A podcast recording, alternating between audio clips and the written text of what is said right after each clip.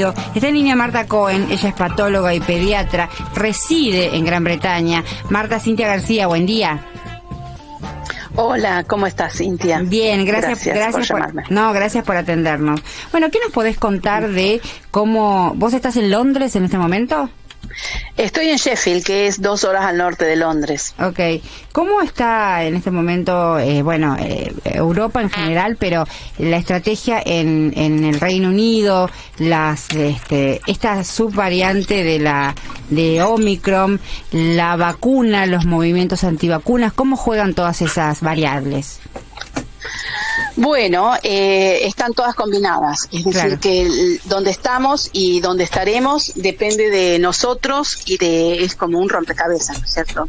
los movimientos antivacunas en el Reino Unido, 10% de la gente eh, no quiere vacunarse, no se ha vacunado y eso lo, lo veo porque es el 90% los que eh, han recibido una dosis de la vacuna y ese 10% siempre está. Eh, acá hay mucha gente que no quiere vacunarse porque descree, otros por una cuestión religiosa y después los que son anticiencia, ¿no? que es un porcentaje de ese. Ahora, ayer hubo unas manifestaciones, te diría hasta violentas, en Bélgica, en donde 50.000 personas, eh, además Bélgica es Bruselas, el corazón de la Unión Europea, ¿no es cierto? En Bruselas, en donde eh, la policía tuvo que dispersarlos, eh, eran manifestaciones bastante multitudinarias, similarmente en otras partes de eh, Europa. Eh, la, la, situación con Omicron en el Reino Unido y en el resto del continente, Europa continente, es un poco diferente. Primero porque acá eh, comenzó antes Omicron. Entonces, cuando comenzó en Sudáfrica, que se, se identificó el Omicron, la variante B, BA1, este sublinaje es el BA1-2, B, sorry, perdón, BA2 es este nuevo, el otro era el BA1, el 26 de noviembre, eh, se encuentra en Sudáfrica, comienza a caer a los 33 días. Acá eh, comienza a aumentar en el mes de diciembre, este, llega al pico a los 45 días y hace más o menos unas dos semanas que está bajando. Estamos ahora, hemos bajado de 235 mil, bajado a 75 mil casos diarios en el día de ayer. Claro, un descenso abrupto de la curva. A los 45 días, sí. Eh, pero claro, las muertes eh, todavía siguen en aumento porque obviamente eh, las muertes se van a, bajar luego de unas semanas después de que hayan disminuido los contagios. Claro. Y las internaciones se han amesetado en unos 1.600, 1.800 diarios. ¿Y eso es pero en Europa Sí, eh, y es porque al haber menos contactos, menos contagios, eh, las personas eh, que se enferman gravemente, que requieren internación, que son menos, menos que con la variante Delta, pero igual es significativa y la proporción es generalmente de personas o que no tienen la vacuna o tienen una sola dosis mm. o tienen las dos dosis pero son personas vulnerables o tienen incluso un 4% tienen las tres dosis. Pero hay personas, sobre todo mayores o vulnerables, que se pueden enfermar e, incluso morir este, con la cepa Omicron. Entonces, eh, es al, bajar las infecciones, unas dos semanas después notas la baja o el amesetamiento primero y después la baja de las internaciones, porque al haber menos, menos infectados, eh, hay menos proporción de personas que van a ingresar a los hospitales o a las terapias, ¿no es cierto? Marta. Ahora, en el resto, sí. ¿Cómo está Emanuel Herrera? La saluda. Eh, decíamos al principio que hay que mirar con atención lo que sucede en Europa para prevenir, ¿no? El futuro inmediato aquí en Argentina Argentina. En este sentido, quería preguntarle por la vacunación pediátrica. ¿Cuán importante es en este contexto? Bueno, mira, eh, la vacuna, los niños no son los vectores, los niños son la expresión de la, eh, la infección eh, yendo por la comunidad. De adultos mal, mal vacunados, adultos muy contagiados, va a, influir en niños que también contagien. por supuesto, lo primero que hay que vacunar son a los niños vulnerables, eh, los que tienen condiciones preexistentes y a los adultos o a los que conviven con adultos vulnerables. De hecho, eh, en el Reino Unido, eh, ahora, recién ahora, han comenzado con la vacunación a este grupo de 5 a 11 años, pero sí, las vacunas, em, o sea, son una necesidad en este momento de pandemia para los niños porque primero disminuyen, los niños se enferman poco y se mueren poco. Dos, niños de cada millón de niños.